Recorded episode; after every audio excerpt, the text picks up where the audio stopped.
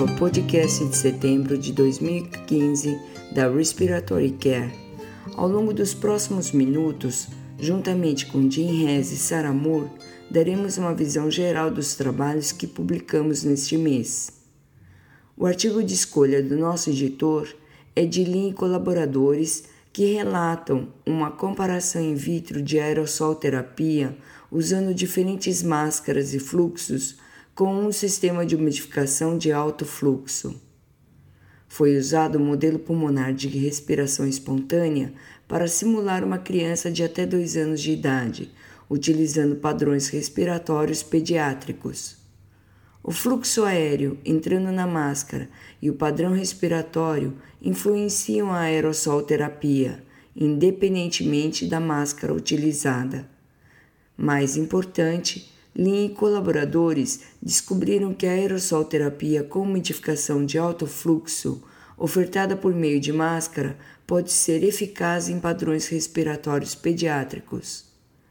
Há muitas opções para aerossol terapia e, como Dickens aponta em seu editorial, a seleção do dispositivo adequado é fundamental para alcançar a aerossol terapia ideal e de forma criteriosa. Bugs e colaboradores determinaram se um colar de traqueostomia, se a máscara de Wright ou a máscara de aerossol terapia conectados ao nebulizador a jato tem melhor desempenho na aerossol terapia. O estudo também comparou a oferta de salbutamol em traqueostomia aberta ou em traqueostomia com a fenestração fechada e determinou o efeito da relação inspiração-expiração sobre a oferta de aerossol terapia. Neste modelo, o colar de traqueostomia foi mais eficiente na aerossol terapia que a máscara de Wright ou a máscara de aerossol terapia. A relação inspiração e expiração de 2 para 1 resultou em maior deposição de aerossol quando comparado com a relação 1 para 2. Fechando a fenestração da traqueostomia, melhorou a aerossol terapia.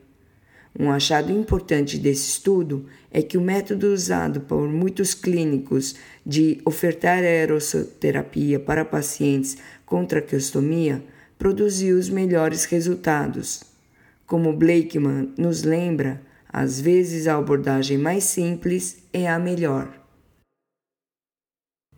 A hipótese do estudo de Koff e colaboradores foi que o novo desenho de bolsa e máscara seria tão eficaz e fácil de usar como o desenho padrão de bolsa autoinflável e máscara de reanimação.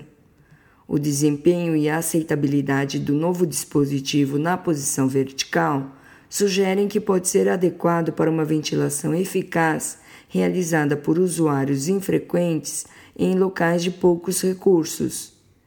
Emberger afirma em seu editorial que isso é importante porque um dispositivo inovador, de baixo custo, fácil de usar, pode ser a chave para o tratamento de recém-nascidos em asfixia durante o parto em locais que não têm recursos humanos com formação suficiente ou com capacidade de lidar com a reanimação neonatal.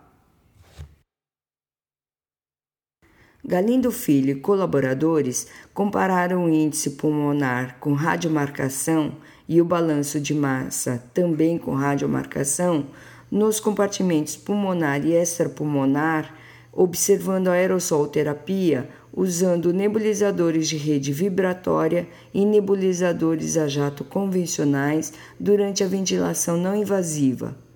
Galindo Filho e colaboradores estudaram 10 indivíduos normais utilizando um estudo transversal. O nebulizador de rede vibratória é superior mais do que duas vezes na oferta de droga radiomarcada para o trato respiratório comparado com o nebulizador a jato convencional. Galindo Filho e colaboradores apropriadamente recomendam estudos adicionais em indivíduos com doenças da via aérea para testar a relevância clínica desse estudo. O objetivo do estudo de Amirave e colaboradores foi desenvolver uma técnica precisa e confiável de medição do volume de espaço morto para aplicar esta técnica comparando o volume de espaço morto de máscaras comumente disponíveis. Máscaras faciais de várias marcas em tamanhos pequeno e médio foram escaneadas e digitalizadas por meio de tomografia computadorizada. Cada máscara foi aplicada a uma face digital e o volume do espaço morto foi medido eletronicamente. Os autores descobriram que as técnicas computadorizadas fornecem uma técnica relativamente simples de medir com precisão o volume de espaço morto de máscaras faciais. Faber e colaboradores usaram uma ferramenta computadorizada não invasiva para quantificar o chiado pré e pós a nebulização com solução salina hipertônica em crianças internadas por infecção respiratória viral sincial. Faber e colaboradores acharam que a nebulização de solução salina hipertônica não melhora o fluxo aéreo avaliado por escalas clínicas ou acústicas computadorizadas em crianças internadas por infecção respiratória viral. Sterling e colaboradores investigaram se a redução do volume pulmonar na distrofia muscular de Duchenne está associada à heterogeneidade da ventilação medida com a técnica de washout de múltiplas respirações. A redução moderada a grave do volume pulmonar em pacientes com distrofia de Duchenne foi associada à heterogeneidade da ventilação. O índice de clearance pulmonar pode ser o resultado da geometria alterada de ventilação ou retenção de secreções nas vias aéreas do paciente livre de infecção com distrofia muscular de Duchenne. Giacomo e Marques avaliaram a variabilidade e a confiabilidade de sons respiratórios computadorizados em distintos fluxos aéreos e locais anatômicos padronizados em pacientes com DPOC. Giacomo e Marques relataram que os parâmetros de sons respiratórios computadorizados são mais confiáveis em um fluxo aéreo de 0,4 a 0,6 litros por segundo, com uma confiabilidade geral em todos os locais anatômicos. O objetivo do trabalho de Delgado e colaboradores foi avaliar o perfil dos pacientes com DPOC que vivem em São Paulo, Brasil, que buscam a internet para obter informações sobre a DPOC. Delgado e colaboradores descobriram que apenas cerca de 14% dos indivíduos com DPOC que vivem em São Paulo, Brasil, usam a internet para obter informações sobre sua doença. A utilização da internet está associada a ter um computador, baixa escala de dispneia e alto nível socioeconômico. Se o uso de órtese no braço afeta a dispneia, a limitação ao fluxo expiratório e o volume pulmonar em idosos com DPOC, foi investigado por Ogino e colaboradores. A limitação ao fluxo expiratório e a escala de dispneia de Borg foram significativamente menores com o uso de órtese no braço do que com outras posturas em indivíduos com DPOC. A diminuição da limitação ao fluxo expiratório na posição com o braço apoiado pode ser causada pela respiração em alto volume pulmonar na bipedestação que pode ser um dos fatores que aliviam a dispneia em indivíduos idosos com DPOC. Montserrat Capdevila e colaboradores determinaram os fatores preditivos de admissão hospitalar por exacerbação durante as visitas de cuidados básicos em pacientes com DPOC.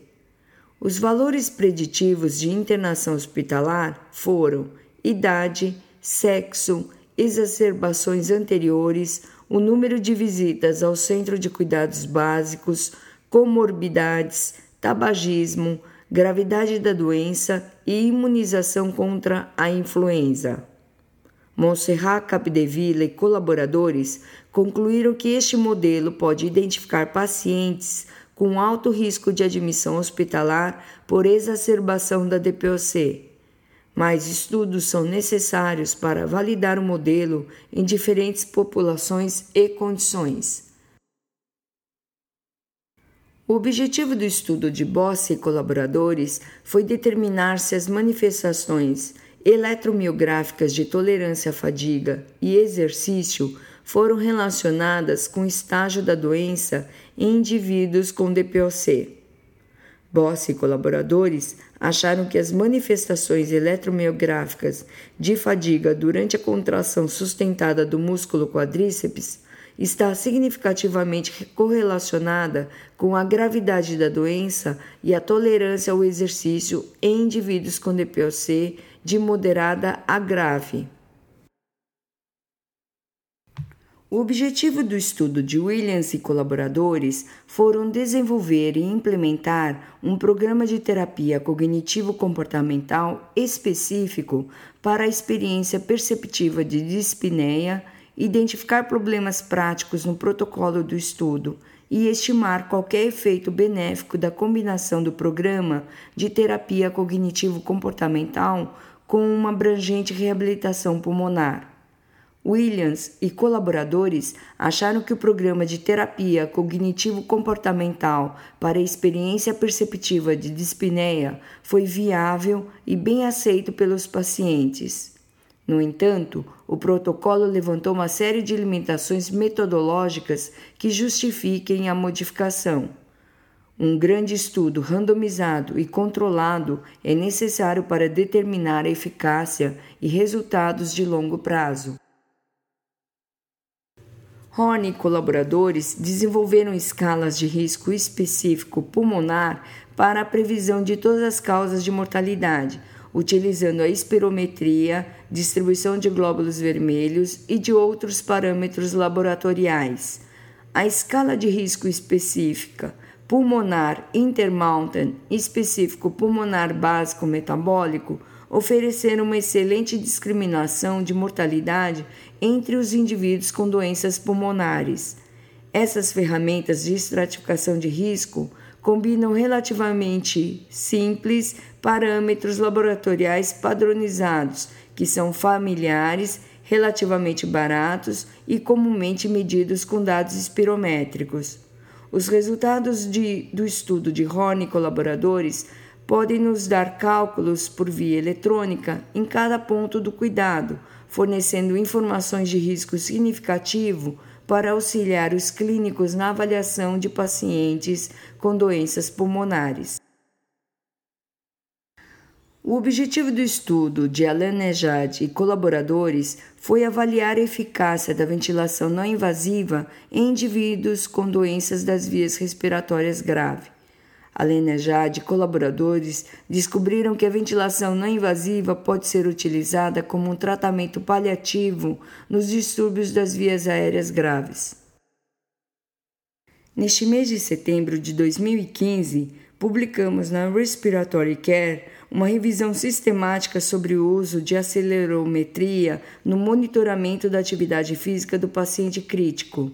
Nós também publicamos um relatório de um grupo de trabalho do Simpósio Internacional de Distúrbios Respiratórios do Sono em Leuven, Bélgica.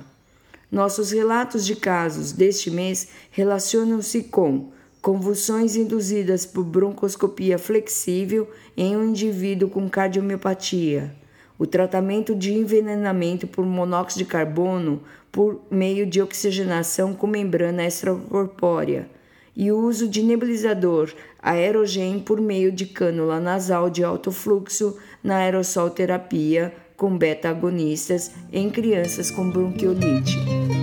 Para receber o conteúdo deste podcast e de podcasts anteriores da revista, por favor visite nosso website em www.rcjournal.com. Você também poderá se inscrever no nosso website para receber os podcasts de futuros volumes da Respiratory Care.